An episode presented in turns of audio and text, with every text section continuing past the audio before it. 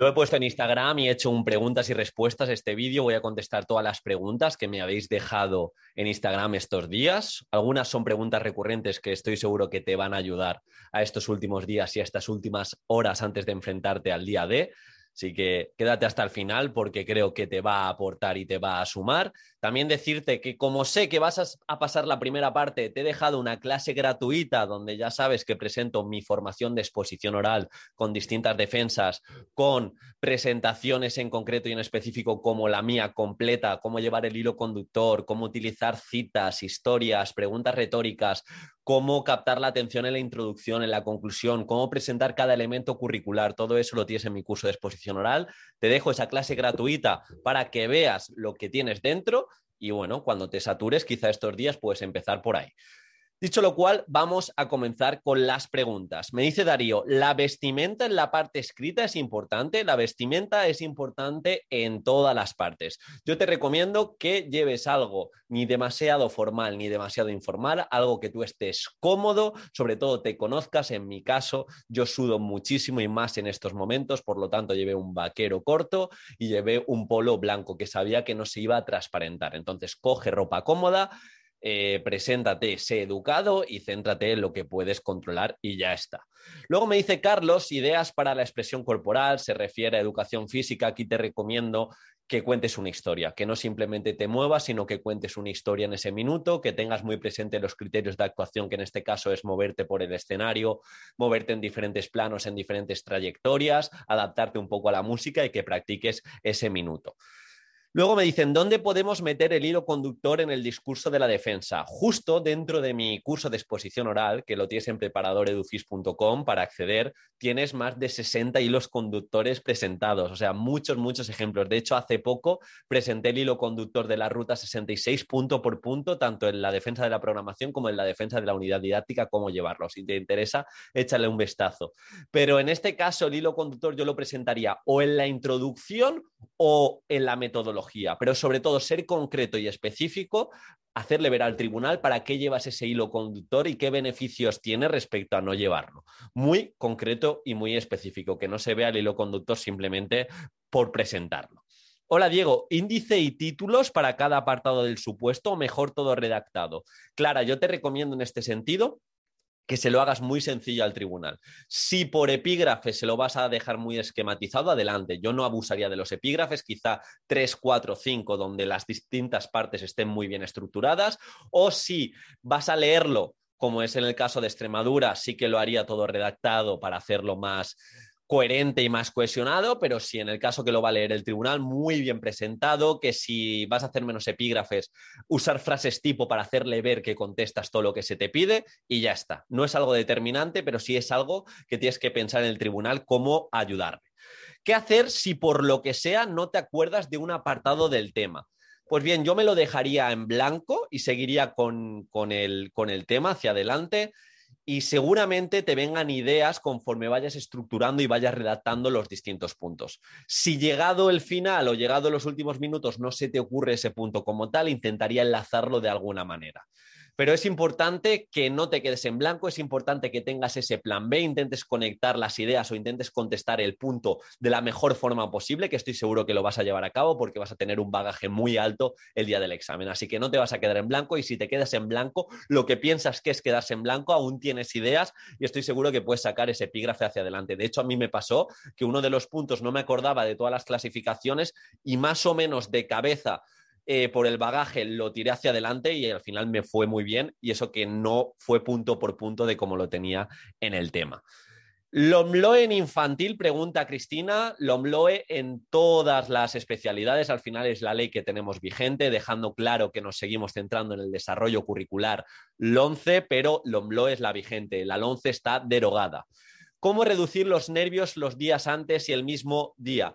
Voy a hacer un vídeo que lo subiré lo más seguro el jueves por la tarde o el viernes a primera hora, donde voy a hablar de qué hacer el día de antes. Pero reducir los nervios va a ser complicado. Yo te digo o te recomiendo que no te vayas al futuro, que te centres en el presente, qué puedes hacer en ese momento para hacerlo de la mejor forma posible. El día de antes hacer el mínimo, quizá un pequeño mini simulacro, un repaso de una o dos horas e intentar desconectar al 100%. Intentar eh, rodearte de gente que te aporte, intentar escuchar quizá cosas que no tengan que ver con oposiciones, intentar moverte, hacer un poco de ejercicio no extenuante, eh, intentar en definitiva poner el foco en otros apartados que va a ser complicado, pero sobre todo que no sea todo negativo y pensar de vez en cuando y por qué no, quizá haga un buen papel y es lo más seguro que te va a ocurrir. Y el mismo día lo mismo, yo intentaría caminar un poco antes de, entrar en el propio examen, 10, 15, 20 minutos estar activo, no levantarme con la hora muy pegada, pero no simplemente para llegar con tiempo, sino para que tu cerebro empiece a conectar ideas. De hecho, yo el día del tema me escribí una, hice un pequeño mini simulacro de 10, 15 minutos para estar fluido también a nivel escrito, comprobar todo lo que tienes que llevar y, ya está. Estar muy concentrado y muy centrado en lo que vas a hacer los primeros minutos y que ninguno te haga de menos y que nadie de ese entorno, de ese contexto, te haga pequeñito ni te condicione. De nuevo, ¿qué hacer el día de antes? Vais a tener un vídeo en las próximas horas, no os preocupéis.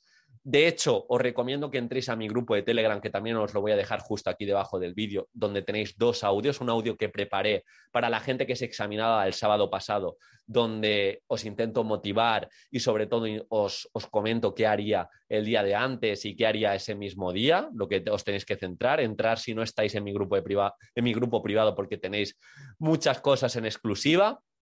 Y luego me dice eh, resiliente, cómo sentir seguridad para el segundo examen. Imagino que se refiere al supuesto práctico. Esto es importante, es muy complicado sentir seguridad, es muy complicado llegar o, tener esa sensación de perfección de que lo llevo preparado al 100%. Así que esa sensación no la busques, busca el intentar estructurar y tener bien la estructura del supuesto práctico el intentar trabajar muchas propuestas prácticas, muchos criterios de evaluación y entender la especialidad y la normativa y desde ahí, mm, sobre todo, contestar lo que se te pide y centrarte en aquello que puedes controlar. Pero no busques esa sensación de 100% de seguridad porque no la vas a tener en una posición tan subjetiva y tan abierta. ¿Cómo controlar el estómago? Sé que son nervios, pero alguna alimentación que vaya bien. Bueno, maestra PT, intentamos aportar de la mejor manera posible, pero no lo sabemos todos al, todo al 100%. Yo te recomendaría en este caso que intentes comer lo que te sienta bien de normal. Yo no sé cómo funciona tu flora intestinal. Alimentos que funcionan bien pueden ser los frutos secos, puede ser el kéfir en concreto para hacer mejores digestiones, frutas, intentar un poco no meter alimentos que te pueden sentar mal en este caso, como puede ser el café. A mí el café me sienta bien personalmente, pero conocerte y no hacer ningún tipo de experimento. Es inevitable esos nervios, pero sí que puedes centrarte en lo que puedes controlar, como digo, y, y no hacer ningún tipo de experimento ni de suplementos que no hayas probado, ni nada más.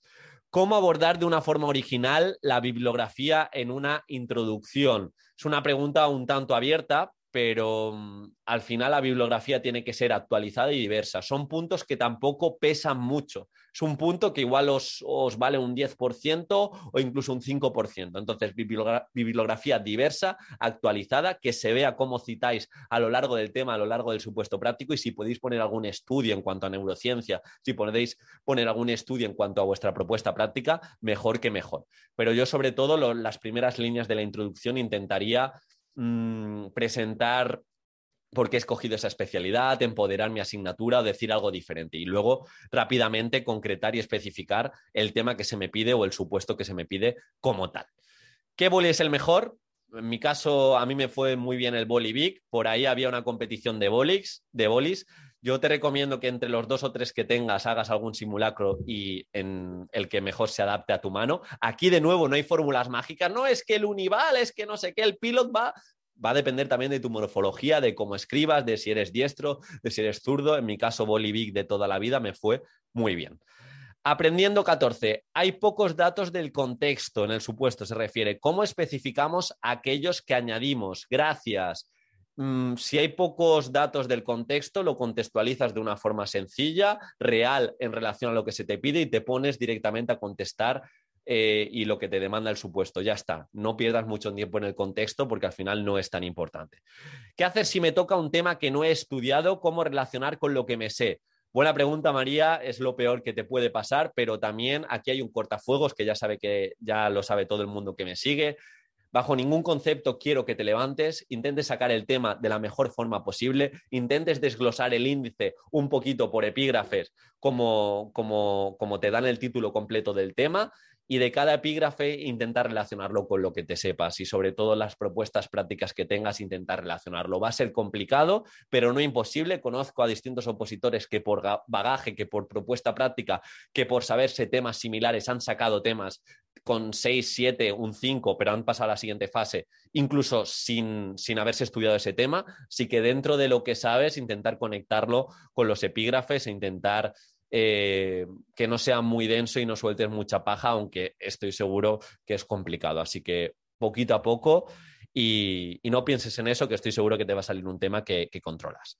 Luego me dice otra vez del supuesto, pide adaptaciones a un niño X, pero ya hay para todos en base al DUA. ¿Cómo justificar? A ver, para el DUA te puedes centrar y, concretar, digamos, la diversidad y esa heterogeneidad que vas a, llevar en el aula. Pero en el supuesto, repito, tienes que contestar lo que se te pide. Si te contesta una adaptación en concreto, defínela un poquito y en la sesión que se vea esa adaptación, cómo adaptas objetivos, cómo adaptas la actividad, cómo adaptas la propuesta, de forma específica. No vale que me digas, no, con el DUA ya está resuelto. Si vas a utilizar el DUA, de nuevo, sé específica en cada una de los principios cada uno de los principios. Tema ortografía, ¿cómo mejoramos esa debilidad? Un saludo y gracias.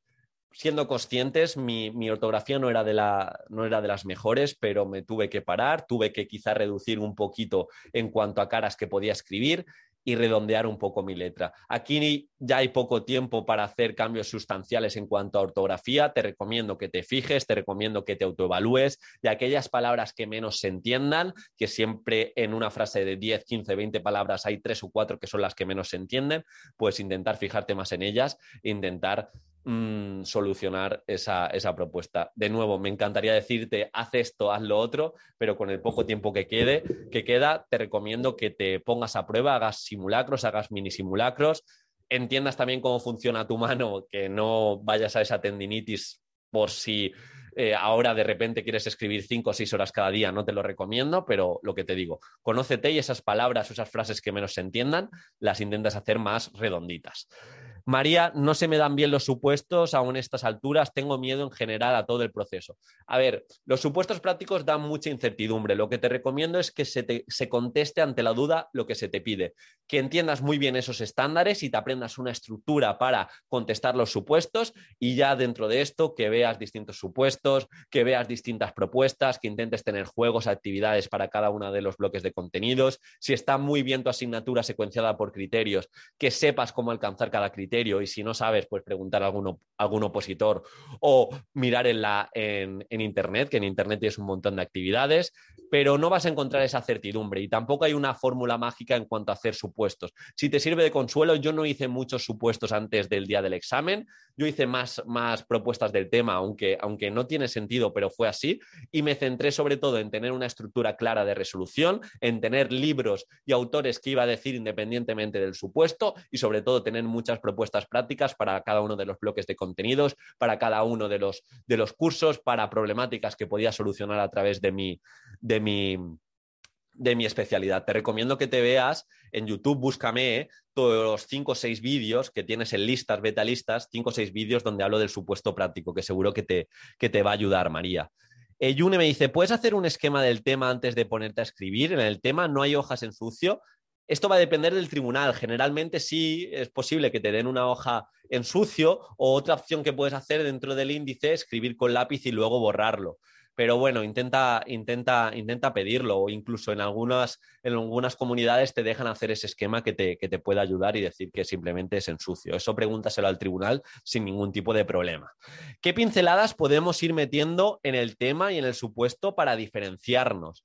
Eh, he hablado mucho de esto, pinceladas para diferenciarnos, de nuevo, contestar los distintos epígrafes en el tema, en el supuesto, eso va a ser el 80, el 90% de, de la resolución, y luego hablar de educación basada en evidencia, de hablar de metodologías activas de forma concreta, intentar aportar en cada uno de los apartados y elementos curriculares desde la necesidad y desde la importancia de ese, de ese punto. Por ejemplo, la evaluación, sin autoevaluación no hay aprendizaje, siguiendo a Neus San Martín y destacar lo importante que es autoevaluar para que nuestro alumnado sepa qué hacer, por qué hace las cosas y qué más puede hacer. Pues estas pequeñas propuestas y tener sobre todo intervención práctica y ejemplificar todo lo teórico. ¿Se pueden poner siglas? Me pregunta Paula. Sí, si la primera vez antes de poner esa sigla lo pones todo completo. Imagínate que pone Real Decreto 126 barra 2014 el 28 de febrero, currículum no sé qué, no sé cuántos, de ahora en adelante RD 126 barra 2014. Se puede. Eh, Paula, mm, mm, mm, ¿cuándo volverá a haber oposiciones de magisterio en la comunidad valenciana? Pues no lo sabemos. Esto lo sabremos en los próximos meses. ¿Qué hacer si se me olvida algún punto del temario y supuesto? Ya lo, ya lo he contestado, Mario. Si es del supuesto, intentar contestar lo que se te pide. En mi caso se me olvidó adaptar una actividad porque tenía un síndrome de Down en el supuesto, pues un asterisco al final luego se me ocurrió y, cubrí esa papeleta, pero sobre todo intentar contestarlo de la mejor manera posible y conectarlo con, con, lo que se nos pide. Es complicado en ocasiones, pero también nos infravaloramos y sabemos mucho más de lo que creemos. Podemos sacar muchos puntos e incluso muchas sesiones de, de sentido común, haciéndole ver al tribunal que contestamos más o menos lo que se nos pide.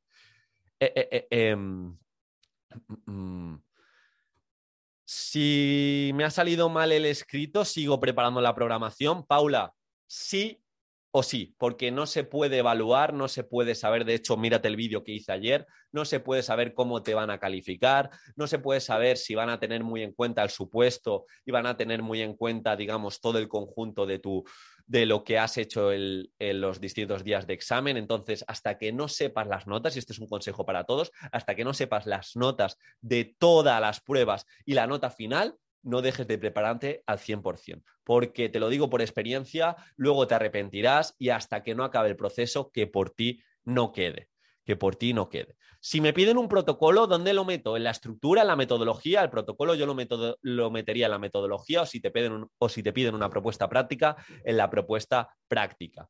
¿Qué dirías sí o sí en el apartado de evaluación, David? David, yo en el apartado de evaluación Mm, intentaría contestar primero si, me piden algo específico de evaluación. Imagínate, ¿cómo ponderarías esta unidad didáctica? O lleva, mm, coméntame los instrumentos de evaluación, sobre todo contestar si me lo piden directamente y si no hablar de evaluación formativa y evaluación formadora. ¿Cuál es mi objetivo como docente en relación a la evaluación? Que ya sabéis que es eh, poner el foco en el alumnado, que sepa qué hace, por qué lo hace y qué más puede hacer. Y cada instrumento que utilice Mm, que, sea muy consciente la información que puedo extraer de ese instrumento, cómo mm, antes de, de, hacer la propia propuesta, mi alumnado sabe qué espero de él, porque es muy importante esos objetivos concretos, específicos, realistas, temporales, para que mi alumnado sepa hacia dónde va y un poquito por ahí, hablar de evaluación formativa en cuanto a propuestas de mejora y tipos de feedback que se me lleva el alumnado. Hablar, por otro lado, de evaluación formadora, qué instrumentos o qué propuestas llevo a cabo con mi alumnado para que se autorregule en el proceso de enseñanza-aprendizaje. Un poquito iría por ahí. Me dice docente del siglo XXI, ¿cuál sería la cita que bajo tu punto de vista define la educación? Mm, no tengo cita, no tengo cita, yo sí que tengo muy claro cuáles serían mis principios o el legado que quiero dejar a mi alumnado. Más allá de eso, yo quiero preparar para la vida, pero también, pero también que mi alumnado sepa vivir. Y por ahí pasa la educación emocional, por ahí pasa el pensamiento crítico, por ahí pasa el fomento de la autonomía, por ahí pasa el retarles, el desafiarles, por ahí pasa una educación basada en evidencia, no en ensayo-error continuo, pero que te haya contestado más o menos. De hecho, una de mis citas era, si lo que te enseña la escuela está en Google, quiere decir que no te aporta nada. Y desde ahí presentaba todos los principios que te he comentado. Incidir en los temas que crees que puedes controlar mejor o en los que llevas peor. Mm, dices durante estos días, yo incidiría en, depende del porcentaje de temas que lleve, yo intentaría incidir prácticamente en todos, pero con el tiempo que quede, Mm, quizá me centraría en los que mejor llevo para no fallar sí o sí y en los que peor llevo, en el epígrafe que peor llevas, atacarlo. Y no hace falta que repases todos los temas a la vez, sino que repases los puntos del tema que menos te sepas y, y hagas, por favor, repasos activos. ¿Cómo es exactamente el proceso durante ambas pruebas? Mm, no sé a qué te refieres, Alma. pero el proceso también depende de cada convocatoria. Te recomiendo, y de cada comunidad, te recomiendo que te leas muy bien la convocatoria para no fallar y no tener ningún tipo de, error. Mm, mm, mm, ¿Cómo gestiono la elección del supuesto? Nos dan dos a elegir de manera rápida, dice Lucía pues el que tengas más propuestas y el que sepas contestar de una manera más clara y más específica. Ya está. No busques el complicado que nadie, se va, que nadie va a elegir, sino el que mejor manejes y el que de verdad, de principio a fin, desde que empiece el título hasta el último punto, digas, puedo contestar absolutamente todo. Punto y final. ¿Puedo llevar agua? Si es así, en botella de metal, Sí, yo creo que no hay problema. Puedes llevar agua que no dé lugar a ningún tipo de, de suposición ni, ni error, es decir, pues que no se vean hojas pegadas ni nada raro, pero se puede llevar agua sin, sin problema. ¿Qué hago si me quedo en blanco en el tema? No tengáis ese miedo de verdad, practicar lo que podéis controlar y no va a pasar, porque de normal no nos quedamos en blanco en el tema. Me dice si mencionar el nuevo Real Decreto que no está aún vigente, yo te recomendaría que quizá podemos hacer alguna alusión, si nos da tiempo, en la propuesta práctica o hacia dónde va nuestra especialidad o incluso en la exposición. De hecho, como te digo, esto sí que lo tenemos en cuenta dentro del curso de exposición oral, pues tenemos algunos truquitos para presentarlo en la exposición y así sonar diferente. Échale, échale un vistazo a la clase del mundo líquido. Eh, no es pregunta, pero gracias por tu apoyo diario. Gracias, Silvi. ¿Aconseja repasar la mañana de antes? Eh, voy, a hacer una, voy a hacer un vídeo, como digo. Yo sí, la mañana de antes, si es sábado, el viernes dices, yo intentaría repasar, incluso trabajar, también dependerá de la persona, pero yo soy, yo soy de los que opino que sí, porque así lo hice y me fue bien, y porque así se lo recomiendo a los opositores y normalmente les va bien. hacer un pequeño simulacro por la mañana, repasar no más de una o dos horas y luego a partir de X hora de la tarde, si tenemos todo el día, me refiero, cortar y al menos dedicar tres o cuatro horas a desconectar, centrarte en pasear, centrarte en hacer ejercicio físico o algo que te apetezca. Eh, eh, eh, em, mm, ¿Cómo sabré qué clase tengo que realizar las en qué clase tengo que realizar las pruebas? El tribunal te lo dirá. Mm, si tienes muchas dudas al respecto, llama al sindicato de tu comunidad, porque en cada comunidad va de, va de una forma. Me refiero a AMPE, a CESIF. Si, por ejemplo, llevo un bolso, ¿podré entrar con él a la sala del examen? Paula, sí, lleva el dispositivo electrónico desconectado, porque digo así, por el móvil llévalo desconectado y imagino que, yo me acuerdo que cuando fuimos yo llevaba mochila y las dejamos todas apiladas y ya está. ¿Cómo no perder la concentración cuando se empieza a levantar la gente? Pues practicar de esta forma. Si puedes hacer un simulacro estos días en la biblioteca puedes hacer un simulacro delante de tu familia o delante de tu pareja con distracciones de tele, pues centrarte en ello. Pero sobre todo, concentrarte y cerrarte en esa burbuja y que ningún estímulo te condicione. Céntrate en los epígrafes en dar tu mejor versión. Y eso pasa por estar concentrada. Y eso practícalo estos días. Si la presentación es a las ocho y media, ¿qué hora recomiendas estar allí? Yo recomiendo salir al menos con una hora de margen. Si vas a tardar 20 minutos, con una hora y 20 minutos de margen. ¿Se puede poner guiones y enumerar? Eh, se puede poner guiones y enumerar. No está penalizado guiones, no está penalizado rayas, no está penalizado comillas y subrayados, está penalizado el nombre, marcas que identifiquen al aspirante, así como aquel también se penaliza que no resulte legible. Así que en ese sentido, mm, yo optaría por hacer las cosas sencillas, sin hacer cosas extrañas y ya está, y ya está. Si el tribunal te da a elegir, ¿escribirías por una cara o por las dos? Yo escribiría por las dos caras, que se nos llena la boca de sostenibilidad y yo creo que aquí tenemos que dar ejemplo. Elegir un supuesto de diversidad porque controlas y que casi nadie lo coge, lo que he dicho, elijo el supuesto que mejor llevo preparado, elijo el supuesto que más propuestas prácticas tengo, elijo el supuesto que de principio a fin sé contestar sin titubear. Punto y final, igual que el tema. Luego ya veremos. Si mancho el papel de maquillaje, es marca y recomiendas escribir de nuevo, intenta no mancharlo, intenta no manchar el, tema o el supuesto de maquillaje, pero si es un poquito, si no es nada y es un error, se lo puedes incluso comentar al tribunal y no creo que pase nada.